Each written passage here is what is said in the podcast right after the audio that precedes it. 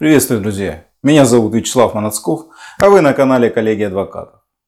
Это очередное видео из серии «Уголовный процесс». И в нем я коротко расскажу о системе доказывания в рамках уголовного судопроизводства, признании вины подозреваемым, обвиняемым и формах такого признания. Это могут быть явка с повинной, признательные показания.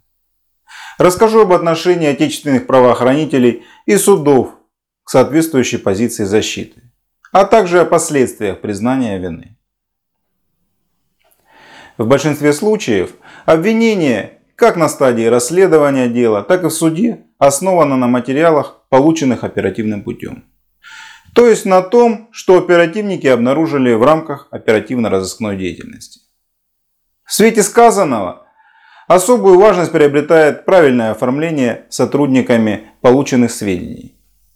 Согласно сложившейся судебной практике, сами по себе результаты оперативно-розыскной деятельности – это не доказательство. Без соответствующего оформления это всего лишь сведения, которые лишь потенциально могут стать доказательствами. Соответственно, если при получении каких-либо сведений или при их оформлении допущены нарушения, такие сведения не могут быть признаны доказательствами. В случае же, если такое все-таки произошло, Такие доказательства подлежат признанию недопустимыми. Обращение защиты с ходатайством о признании доказательства недопустимым возможно на любой стадии уголовного судопроизводства. Это может быть следователь в обвинительном заключении в подтверждении вины обвиняемого сослался на протокол личного досмотра. Однако у стороны защиты имеются достаточные достоверные доказательства выполнения досмотра гражданина с нарушением закона.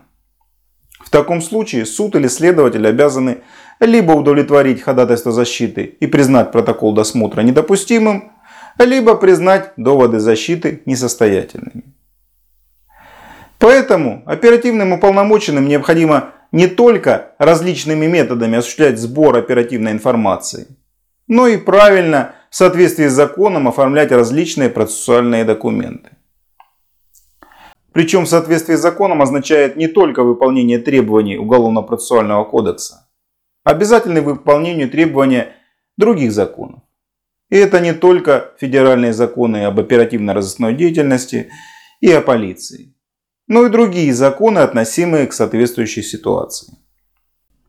Объем информации о нормах права при проведении оперативно-розыскных мероприятий достаточно большой. Поэтому в свете озвученной темы Ограничусь лишь рассказом об оформлении признания вины гражданина.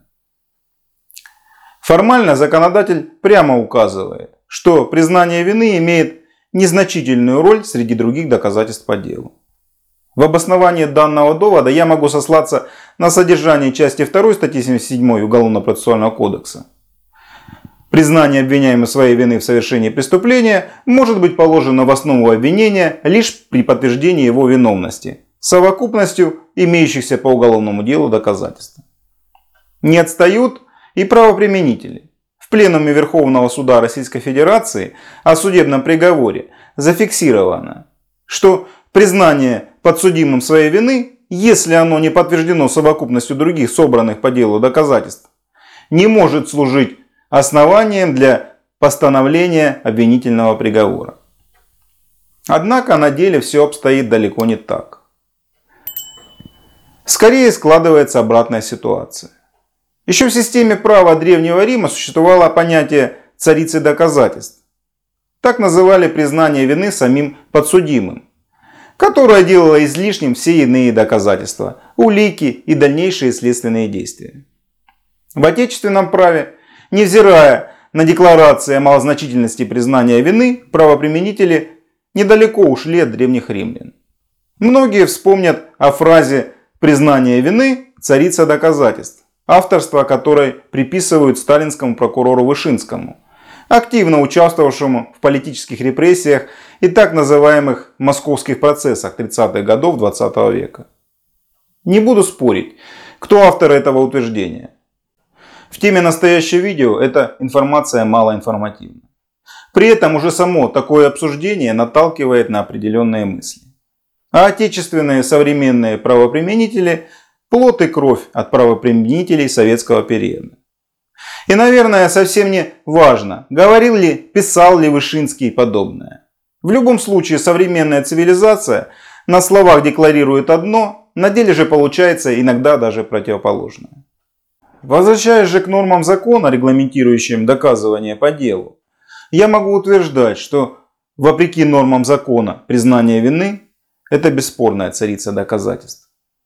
В случае наличия документов, свидетельствующих о признании вины подсудимым, независимо от их формы и стадии уголовного судопроизводства, у следователей и судей во всех судебных инстанциях уже будет предвзятое мнение.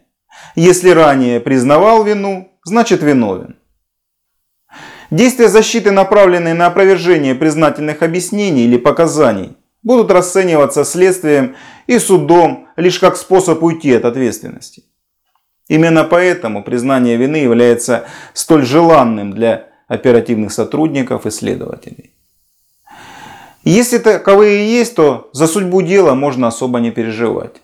Декларативная же норма части 2 статьи 77 УПК легко обходится сбором иных доказательств, в качестве которых сгодятся любые косвенные доказательства. Простая формула признания вины плюс парочка маловразумительных косвенных доказательств повлечет обвинительный приговор. В свете сказанного не могу не вспомнить житейскую мудрость. Признание вины облегчает совесть, но увеличивает срок. И пусть идут лесом те, кто утверждает, зачем мне платить адвокату, деньги мне и в тюрьме пригодятся. В большинстве случаев уголовное дело построено на взаимных компромиссах сторон, обвинения и защиты. Соглашусь, что при определенных обстоятельствах имеет смысл признать вину. Однако при указанных исходных условиях только профессиональный помощник, в данном случае адвокат, сможет дать дельный совет, признавать вину или нет, в каком объеме признавать свою вину и на какой стадии процесса. В своих видео я неоднократно рассказывал о роли адвоката-защитника, о праве отказаться от показаний в порядке статьи 51 Конституции и правилах пользования таким правом. Если не смотрели, настоятельно рекомендую ознакомиться. Ну а теперь о последствиях признания вины. Безусловно, при определенных обстоятельствах признания вины один из способов надеяться на снисхождение суда и назначение по результатам рассмотрения дела более мягкого наказания. Как же суд сможет зачесть подсудимому признание вины при вынесении приговора и назначении наказания? Несмотря на то, что признание вины прямо не указано в списке смягчающих обстоятельств, перечисленных в части 1 статьи 61 Уголовного кодекса, данная позиция подсудимого относится к группе иных смягчающих обстоятельств, упомянутых в части 2 статьи 61 Уголовного кодекса. Причем суд не обязан учитывать эту категорию смягчающих наказания обстоятельств. Гипотетически суд при назначении наказания может оставить без внимания данное обстоятельство. Однако, как правило, мотивируя приговор, суд указывает на признание вины как смягчающее наказание обстоятельства. На практике суды всегда указывают в приговоре. Суд при назначении наказания учитывает признание вины. Проблема в том, что в законе отсутствует норма о том, как признание вины повлияет на размер наказания и повлияет ли вообще. Нет указаний на то, сколько времени суд вычтет из максимального срока наказания по статье обвинения или в каком размере уменьшится размер штрафа. Суд назначает наказание подсудимому по собственному усмотрению в пределах санкций статьи. Поэтому нельзя утверждать, что признание вины однозначно послужит поводом назначения максимально мягкого наказания. И тем более условного наказания. В итоге факт признания вины подсудимым может оказаться формальным текстом в приговоре.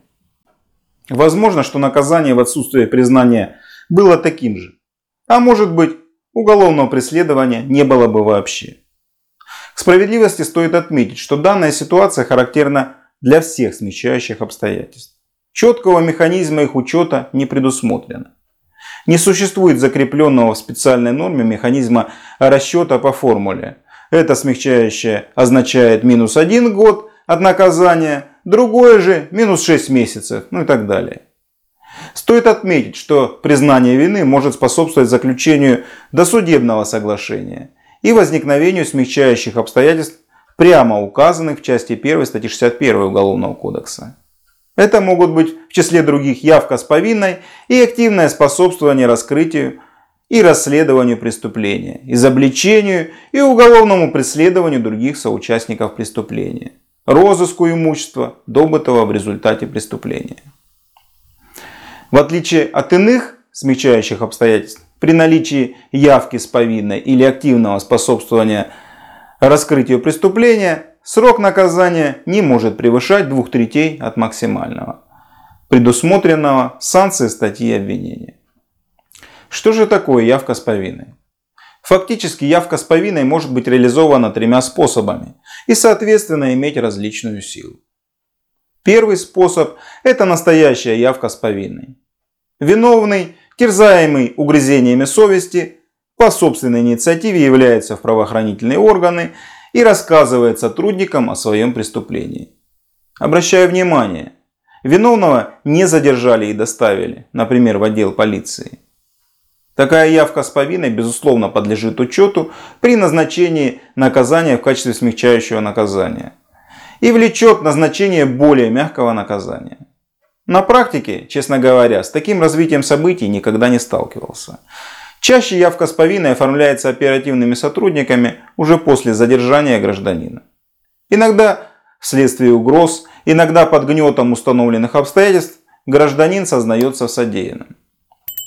Ради справедливости стоит отметить, что юридически такая явка с повинной ею не является. Но частенько суды закрывают глаза на это нарушение. Будет неправильно, если не скажу, что такое нарушение часто также игнорируется стороной защиты. О взаимных компромиссах сторон защиты и обвинения я говорил немногим ранее, а также в своих предыдущих видео. Кстати, скажите, к какой из сторон вы относите суд? К обвинению или к защите? Напишите в комментариях. Второй способ тесно граничит с предыдущим. Это явка, оформленная после задержания или доставления в подразделение правоохранительного органа. В этом случае, в соответствии с законом, явка может быть учтена судом как активное способствование раскрытию преступления. Юридически, после даты, указанной в протоколе задержания, добровольности явки быть уже не может. В этом случае активная роль подсудимого в раскрытии преступления уже подлежит признанию судом. В случае такового подсудимый приобретает право на смягчение наказания так же, как и в предыдущем случае, в случае чистой явки. Ну и третий способ применяется в случае, когда первые два способа уже невозможны. При определенных обстоятельствах суд может признать имеющуюся явку иным смягчающим обстоятельством. Согласно части 2 статьи 61 Уголовного кодекса. Этот вариант самый слабый. Используется, чтобы получить хоть что-то. В таком случае защите придется отдельно обосновывать, почему данное обстоятельство необходимо учитывать в качестве смягчающего. При этом суд может как согласиться учесть данное обстоятельство в качестве смягчающего, так и отказать в этом. Об этапах уголовного судопроизводства, процедурах доказывания, обжалования приговора и многом другом смотрите в серии «Уголовный процесс». Также на канале об изменениях в законодательстве судебной практики. Мое мнение, мнение моих коллег о происходящих событиях. Переходите по ссылкам, пишите в комментариях свое мнение. Если вам нужна помощь, обращайтесь. Звоните, задавайте вопросы в чате. Подписывайтесь на канал коллеги адвокатов и мы ответим на ваши вопросы.